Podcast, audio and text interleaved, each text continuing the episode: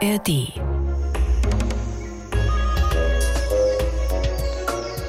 Überall Matsch, es ist dreckig und es stinkt. Wenn mein Zuhause so aussehen würde, ich würde durchdrehen. Schweine aber würden sich wohl denken, oh, das klingt ja eigentlich ganz gemütlich. Denn wenn man zum Beispiel auf einem Bauernhof unterwegs ist, dann sieht es dort, wo die Schweine leben, ja oft genauso matschig und schmuddelig aus, wie ich es gerade angedeutet habe. Und so manche Sau suhlt sich dann besonders genüsslich im Schlamm. Also ein Leben, bei dem vielleicht manche Menschen so ein wenig die Nase rümpfen würden. Und viele Leute haben Schweine ja vielleicht auch eher als, ich sag mal, Fleischlieferanten im Kopf. Ganz fair ist das aber den Schweinen gegenüber nicht, glaube ich. Denn, Mario, oft ist es ja so, dass gerade die Tiere, die wir gern mal unterschätzen, dass die ordentlich was auf dem Kasten haben. Ne? Ist das bei Schweinen auch so?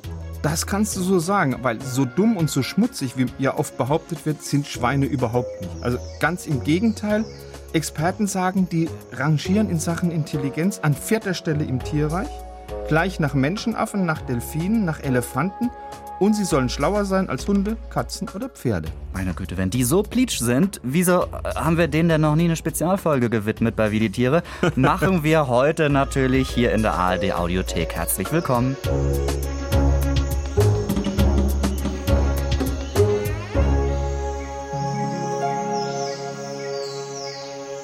Und damit auch willkommen im neuen Jahr. Das hier ist unsere erste Folge 2024 und wir wünschen euch, dass es ein gutes und gesundes Jahr für euch wird. Biologe Dr. Mario Ludwig ist wie immer dabei und ich klinge ungefähr zwölf Oktaven tiefer als im vergangenen Jahr, bin es aber wirklich. Daniel Kehler von Bremen 2 hier, hallo. Ja, es passt wirklich gut. Über welche Tiere könnte man besser sprechen zu Neujahr als über die hier? Das ist doch ein sympathischer Neujahrsgruß, oder? Schweine, ja, Schweine als Glücksbringer am Jahresanfang überall zu sehen. Mario, lass uns eine Frage mal zuerst klären, wo mhm. einige von uns vielleicht jetzt ja, weiß ich nicht, so ein Glücksschwein irgendwie auch aus Marzipan geschenkt bekommen haben oder auf einer äh, Neujahrskarte ist so ein Schwein auch immer gern mal drauf. Warum soll ausgerechnet ein Schwein Glück bringen? Also das geht auf eine alte Tradition aus dem Mittelalter zurück. Stell dir jetzt mal vor, du hättest damals einen Wettbewerb mitgemacht, zum Beispiel auf dem Jahrmarkt. Und dann wärst du letzter geworden. Dann gab es als Trostpreis ein Schwein. Und damit hattest du das Glück, Schwein gehabt zu haben. Also aus damaliger Sicht gar nicht so schlimm, eigentlich, wenn man irgendwo letzter geworden ja. ist. Ne? Ich finde es aber auch gut, dass sich das mittlerweile geändert hat, dass es das nicht mehr so gibt, weil ich wüsste nicht, was ich mit den ganzen Schweinen anfangen sollte, weil ich hätte die wahrscheinlich ziemlich oft gewonnen. ähm, okay. Aber äh, wir müssen uns die Schweine heute mal ganz genau angucken, denn die können mehr als sich nur im Matsch wälzen oder lustige Grundgeräusche machen. Du hast das vorhin auch schon angedeutet, dass sie durchaus eine gewisse Intelligenz haben, die Schweine. Was können die, was andere Tiere nicht können? Also Schweine gehören zu den ganz, ganz wenigen Tieren, die den sogenannten Spiegeltest bestehen.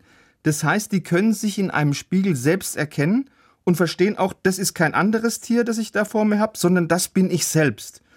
Und du kannst tatsächlich Schweinen auch beibringen, auf ihren Namen zu hören. Da eignen sich besonders gut Namen mit drei Silben, wie zum Beispiel Hildegard oder Brunhilde. Warum jetzt drei Silben so gut sind, das weiß man nicht, aber es funktioniert gut gehen denn eigentlich Mario und Daniel auch? Müsste man mal ausprobieren. Ist wahrscheinlich noch nicht erforscht, ob das auch funktioniert. Ne? Fände ich aber ganz gut. Können die noch mehr, die Schweine? Ja, Schweine können zum Beispiel sogar einfache Computerspiele spielen und sie verstehen, wie die funktionieren. Also eine Uni in den USA hat es mal ausprobiert. Die Schweine sind in der Lage, also mit einem Joystick in der Schnauze äh, ein Computerspiel zu bedienen und mit dem Joystick müssen sie dann auf einem Bildschirm so einen Kreis bewegen und den zu bestimmten Zielen steuern. Und das funktioniert tatsächlich bei den Schweinen?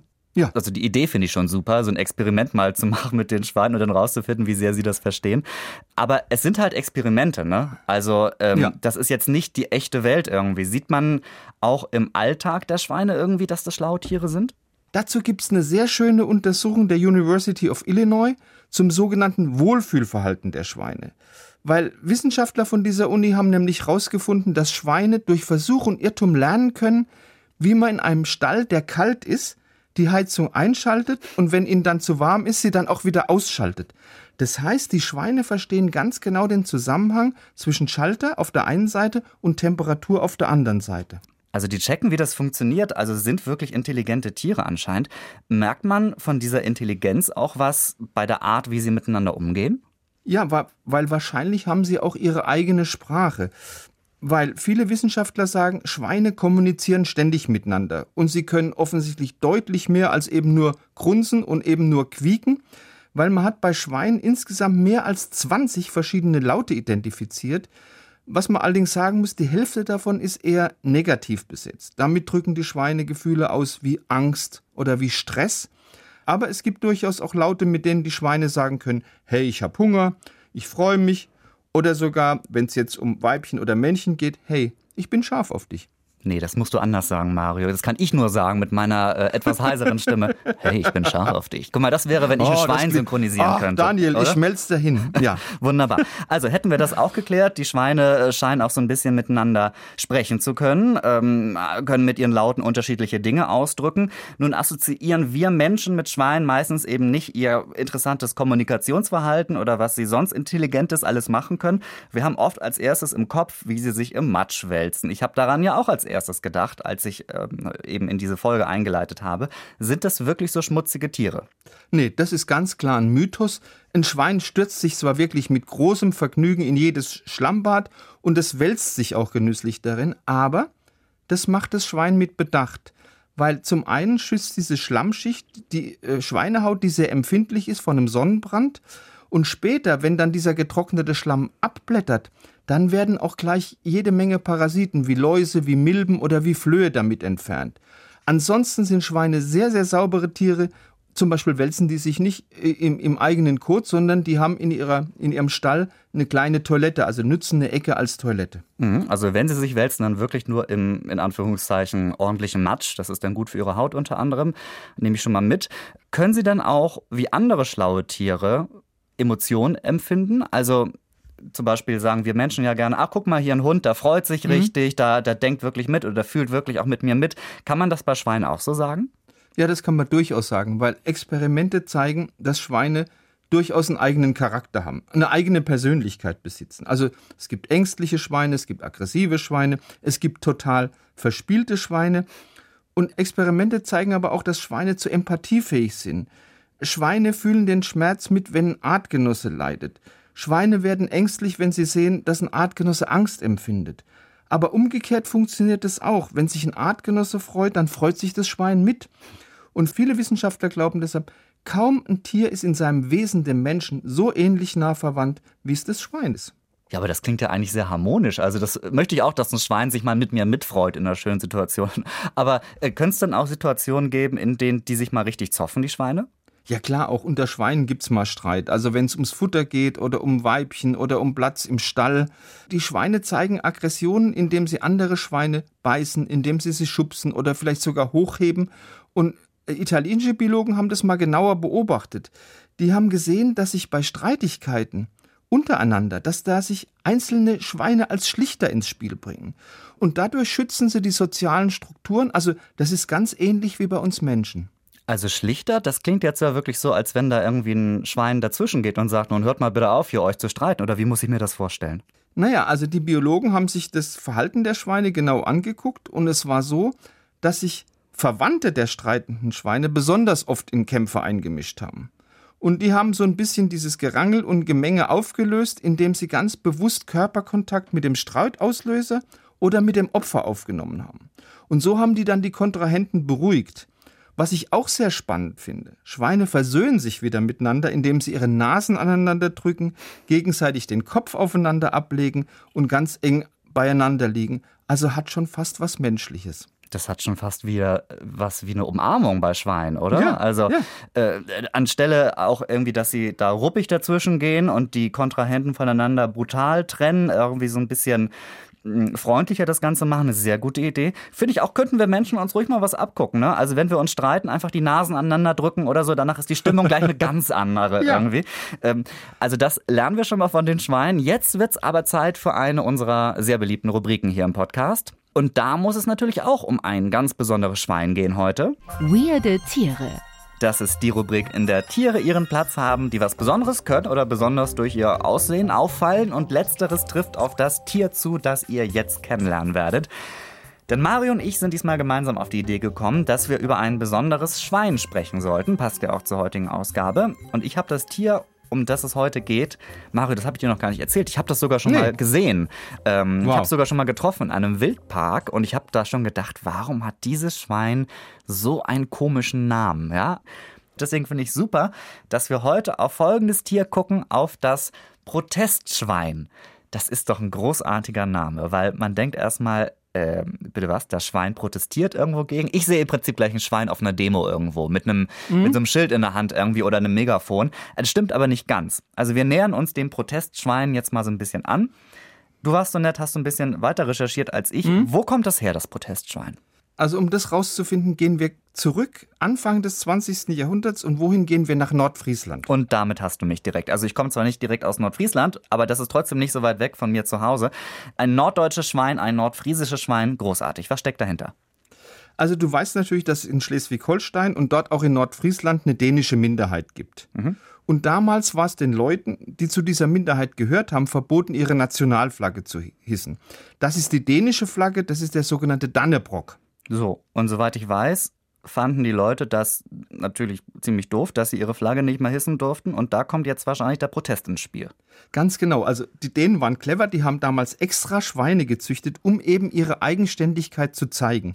Die hatten deshalb gern in ihren Gärten Schweine, die waren rot gefärbt und hatten dazu so einen schönen breiten weißen Querstreifen und manchmal auch noch den Ansatz von einem weißen Längsstreifen. Das heißt, die Schweine hatten eine gewisse Ähnlichkeit mit den Farben der dänischen Flagge und das waren jetzt die berühmten Protestschweine. Also man muss sich das wirklich vorstellen, so ein sage ich jetzt nichts Falsches, Mario, ne? so ein rostbraunes, bisschen rötliches Schwein, als wenn das irgendwie so ein so einen weißen Gürtel irgendwie um hat, unter anderem, ne? Mit so einem weißen Streifen. Ja, genau. So, und ich muss dazu aber sagen, ich habe mir dann noch sehr viele andere Fotos dieser Schweine angeguckt bis man da jetzt wirklich die dänische Flagge drin wiedererkennt. Also da gehört schon so ein bisschen Fantasie dazu. Ja, also klar, die haben dann nochmal so diesen Streifen vielleicht auch auf Halshöhe, irgendwie so, wie ich es gerade gesagt habe. Das sieht sehr modisch aus, aber vom Dannebrook, finde ich, ist es nochmal ein ganzes Stück entfernt. Aber es sind die Farben immerhin, ne? Und Mario, ich habe noch etwas gefunden, eine Beschreibung gefunden, die ich sehr toll finde. Und zwar heißt es, das dänische Protestschwein ist lebendige Kulturgeschichte. Ein Schwein wie das Land, heimatverbunden, robust, friedlich, aber wenn es sein muss, auch widerspenstig. Schön, oder? also ich finde vor allem ein Schwein wie das Land. Das ist doch wunderbar. ja, gut, dass es nicht ein Land wie das Schwein ist, aber darüber lass uns jetzt mal nicht drüber sprechen. Ich freue mich über robust und friedlich. Das sind sehr schöne Attribute für so ein dickes Schwein mit, seiner, mit seiner Schnauze. Die ist auch relativ lang bei diesen Protestschweinen. Es hat auch teilweise so lange, schlappernde Ohren. Also es macht einen sehr sympathischen Eindruck. Ganz viel Liebe von mir fürs Protestschwein. Und die gute Nachricht ist, heute darf jede und jeder die dänische Flagge hissen und braucht kein Schwein extra dafür im Garten als Protest. Also, wir haben in dieser Folge darüber schon gesprochen, dass Schweine eine gewisse Intelligenz haben. Und welche Talente sie haben, darauf gucken wir jetzt. Manche könnten zum Beispiel besonders teure Pilze finden. Das habe ich zumindest schon immer mal wieder gehört. Ja, Trüffelschweine ist euch vielleicht auch schon mal ähm, ja, begegnet, dieser Begriff. Was ist dran an diesen Trüffelschweinen, Mario? Gibt's die wirklich? Ja, die gibt es wirklich. Also lange Zeit hat man bei der Trüffelsuche speziell ausgebildete Schweine eingesetzt. Allerdings scheinen die heute weitestgehend ausgedehnt zu haben, weil immer mehr Trüffelsucher suchen, weil immer mehr Trüffelsucher setzen jetzt Hunde anstelle von Schweinen ein. Und dafür gibt es gleich mehrere Gründe. Hunde suchen ja nach Trüffeln, um ihrem Herrchen oder Frauchen eine Freude zu machen. Schweine dagegen suchen Trüffeln, weil sie sie einfach gern fressen wollen. Und deshalb ist die Gefahr groß, dass eben die Trüffel nicht beim Menschen, sondern im Magen von den Schweinen verschwindet. Und dann verursachen die Schweine beim Ausgraben der Trüffeln auch noch größere Schäden an den Wurzelspitzen von den Trüffeln, als es die Hunde machen. Deshalb ist zum Beispiel heute die Trüffelsuche mit Schweinen in Italien komplett untersagt. Dazu kommt auch noch, Hunde lassen sich leichter abrichten und die lassen sich leichter transportieren. Also, weil so eine ausgewachsene Sau, die passt ja nicht in ein normales Auto rein oder kaum rein. Und deshalb sind die Trüffelbauern mittlerweile im wahrsten Sinne des Wortes auf den Hund gekommen. Ja, das klingt auch ein bisschen praktischer irgendwie mit dem Hund. Aber wir lernen, die haben wirklich einen guten Geruchssinn, die Schweine offenbar. Das heißt, die sind auch in dem, wie gut sie irgendwas erschnüffeln können, gar nicht so weit von den Hunden entfernt. Ja, und es geht sogar noch besser. Ich erzähle dir jetzt mal eine kleine Geschichte, und zwar von einem Schwein. Das wurde 1985 in einem Familienpark in Sottrum in Niedersachsen geboren. Das Schwein hieß Luise und es hat innerhalb von nur zwei Jahren eine wirklich unglaubliche Karriere gemacht. Das wurde nämlich von einem Polizeibeamten der Hundestaffel Hildesheim im zarten Alter von drei Monaten zum Drogenspürschwein ausgebildet. Und tatsächlich konnte dieses Wildschwein bald kleinste Mengen von Drogen oder Sprengstoff erfolgreicher schnüffeln und das stand seinen Kollegen, also den Drogenspürhunden, an Leistungsfähigkeit in überhaupt nichts nach. Aber das gibt's nicht oft, ne? dass ein Schwein da irgendwie als Drogenspürschwein etc. eingesetzt wird? Nee, das war wirklich schon was Besonderes. Also, und Luise wurde damals wirklich zu einem Star. Die hatte über 70 Fernsehauftritte, war in Unterhaltungssendungen, war in Wissenschaftssendungen, hatte einen Auftritt in der Oper, Uff. in einem Tatort, hatte mehrere Eintragungen im Guinness-Buch der Rekorde. Da wurde sie als erfolgreichstes Schwein gewürdigt. Und Höhepunkt einer wirklich glanzvollen Schweinekarriere war 1986, da wurde ein Bild von ihr auf der Biennale, auf der Kunstbiennale in Venedig ausgestellt. Ist es nicht wunderbar? Und das ein alles, Schwein. alles nur, weil sie so einen guten Geruchssinn hat und irgendwie Drogen äh, spüren konnte. Aber sie hat eine gewisse Prominenz dadurch erlangt. Ja, natürlich. Wir hoffen, dass sie mit diesem Rummel klargekommen ist. Es gibt ja auch viele, die stürzen dann ab und denen geht es nicht so gut, gerade wenn sie im so zarten Alter irgendwie schon so viel äh, Ruhm erfahren. Aber wir hoffen, diesem Schwein ging es gut. Aber ich überlege jetzt gerade, so ein bisschen, wie sich die Schweine überhaupt entwickelt haben. Dazu, wie sie heute unterwegs sind, wie wir sie kennen, weil das klassische Schwein in meinem Kopf ist rosa, hat zarte Haut, gibt gelegentlich sympathische kleine Grunzlaute ab. Aber das war ja nicht immer so, ne? Also, weil äh, wir sprechen hier ja über Hausschweine mhm. und Hausschweine, so viel habe ich inzwischen gelernt, müssten doch eigentlich vom Wildschwein abstammen, oder? Genau, zuerst gab es das Wildschwein, das sieht ein bisschen struppiger aus, hat dunkelgraues Fell, sieht also anders aus als das Hausschwein. Und dass Menschen sich Schweine als Haustiere gehalten haben, da gibt es schon erste archäologische Nachweise aus der Zeit vor 9000 Jahren. Die wurden auf dem Gebiet der heutigen Osttürkei gefunden. Und damit gehören Schweine zu den ältesten Nutztieren der Welt. Und Forscher der Universität Durham haben herausgefunden, dass die ersten Hausschweine während der Steinzeit dann nach Europa gelangt sind und die Bauern haben die einfach auf ihren Wanderungen Richtung Europa als Nahrungsvorrat mitgenommen. Und dann sind diese Tiere auch relativ schnell bei den europäischen Bauern beliebt geworden. Und warum sind die so beliebt geworden? Ja, das war damals eine lebendige Fleischkonserve. Die hat Küchenabfälle gefressen und irgendwann wurden äh, dann Schinken, Speckseiten und Würste draus. Mhm. Und bis ins 18. Jahrhundert war das alles noch relativ schlicht. Da wurden die ursprünglichen Formen der Schweine Mitteleuropas zur sogenannten Eichelmast einfach in die Wälder getrieben. Da hat man die sich selbst versorgen lassen. Das heißt, die Schweine, Weiterentwicklung, die Schweinezucht etc., die wurde dann irgendwann professioneller. Ja, also gezielt gezüchtet hat man die Schweine erst in der Neuzeit, vor allem in England seit dem 18. Jahrhundert, als die Menschen sich nicht mehr so stark selbst mit Lebensmitteln versorgen konnten. Das war ja besonders in Städten der Fall. Und bis zu diesem Zeitpunkt haben sich die Hausschweine optisch gar nicht mal so stark von den Wildschweinen unterschieden. Aber die Leute wollten dann schnell wachsende Schweine und die sollten auch möglichst hohen Speckanteil haben. Und als Ergebnis dieser Versuche entstand dann so um 1770 das erste moderne Zuchtschwein. Das hatte den Rassenamen Leicester und Mitte des 19. Jahrhunderts kamen dann in England noch weitere Rassen dazu, Large White und Mittelweit, die kamen auf den Markt. Die hat man dann ab 1860 zu Zuchtzwecken auch nach Deutschland importiert. Das war aber dann erstmal, also waren viele Schritte gerade, die in Großbritannien stattgefunden haben. Dann mhm. hast du gesagt, die wurden dann nach Deutschland importiert. Wie ging es dann bei uns weiter? Also in Deutschland war das Ziel der Zucht zunächst mal sozusagen ein Fettschwein. Mhm. Das war gut für die Mast und das hat nur im Stall gelebt. Und Ende der 1950er Jahre hat sich dann der Geschmack der deutschen Verbraucher geändert. Die wollten dann zarteres Fleisch, die wollten weniger fettes Fleisch. Daraufhin hat man längere und dünnere Schweine gezüchtet, die hatten aber zusätzliche Rippen und die hatten einen sehr stark ausgeprägten Schinken. Das war also damals das Zuchtziel. Das ist aber irgendwie skurril, wenn man das mal so kombiniert jetzt hört von dir, ja. komprimiert vielmehr, äh, was die Menschen so alles mit den Tieren gemacht haben und dass die sich dann, dass die so zurechtgezüchtet wurden, dass sie irgendwie auf den Markt besonders passen. Aber gut, das ist nun mal die Realität dieser Schweinegeschichte sozusagen. Ne? Also äh, sehr bewegt vom Wildschwein bis hin zum Zuchtschwein heute. Wir starten jetzt aber in die Saison 2024, Mario. Wir nehmen jetzt mal einen Abstand vom Schwein, mhm. ähm, denn es wird Zeit für, ich möchte es nicht Kampf nennen, ja, aber es ist schon, es ist schon relativ hart geworden in den letzten Wochen immer. Wir wollen auch in diesem Jahr wieder Punkte Sag's, sammeln. Sag's doch ganz einfach, du willst wieder verlieren. Ja, also es wird ein phänomenales Jahr für mich, da bin ich mir ganz sicher. So, hier, jetzt geht's los. Welches Tier klingt hier? Ja, auch in diesem Jahr gilt es am Ende einer jeden Wie die Tiere Folge ein Tier zu erraten. Das muss gar nichts unbedingt mit dem Thema unseres Podcasts zu tun haben. Es gilt einfach immer schnell zu sein, ein gutes Gehör zu haben, mit gutem Tierwissen das Ganze kombinieren zu können.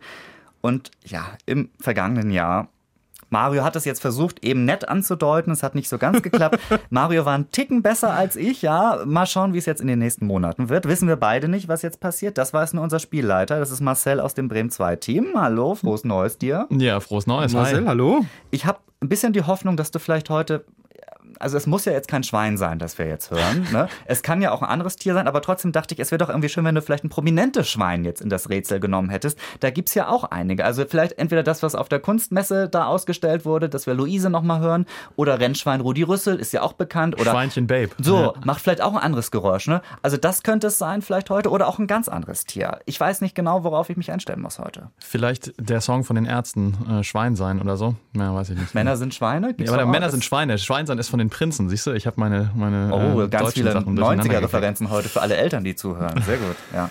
gut. Also, äh, sollen wir uns bereit machen? Bitte, Gut, ich Hier kommt- Allzeit bereit. hier kommt das Geräusch. Ein ganz kleines Schweinhöchst. Ja, genau. Ein sehr, sehr kleines Schwein. Nee, also ich sag mal kurz, was ich vor mir sehe. Ich sehe eindeutig einen Vogel vor mir und das ist sicherlich ja, ein, und, ein und Tier. zwar ein Spatz. Es ist auf jeden Fall kein Vogel. ah ja. Dann ist es ein Insekt. Ich mache euch das ja nicht so leicht. Es ist ein Insekt aber, ne? Ein Reptil. Es ist definitiv kein Reptil und kein Insekt. Dann ist es ein Säugetier. Ein Amphib. Es ist, äh, ich würde sagen, es ist ein Säugetier. ja, ein, Eine Maus. eindeutig. Eine Spitzmaus. Nein, das ist keine Spitzmaus. Ah, also Mario geht schon in die richtige Richtung. Ähm, Maus, Es lebt. Ratte. ich es weiß lebt- es. Es ist ein Pika. Hm, nee. Das ist nämlich so ein kleines, äh, so ein kleines dickes Tier. Es ist das Pika, so eine, so eine Wühl. Äh, Lebt's in Deutschland, Es Marcel. lebt in ähm, Eurasien, sag ich mal. ah, da gibt es so ein Ding. ein Hamster. Vor allem in Nordamerika. Das kenne ich. Ein Opossum.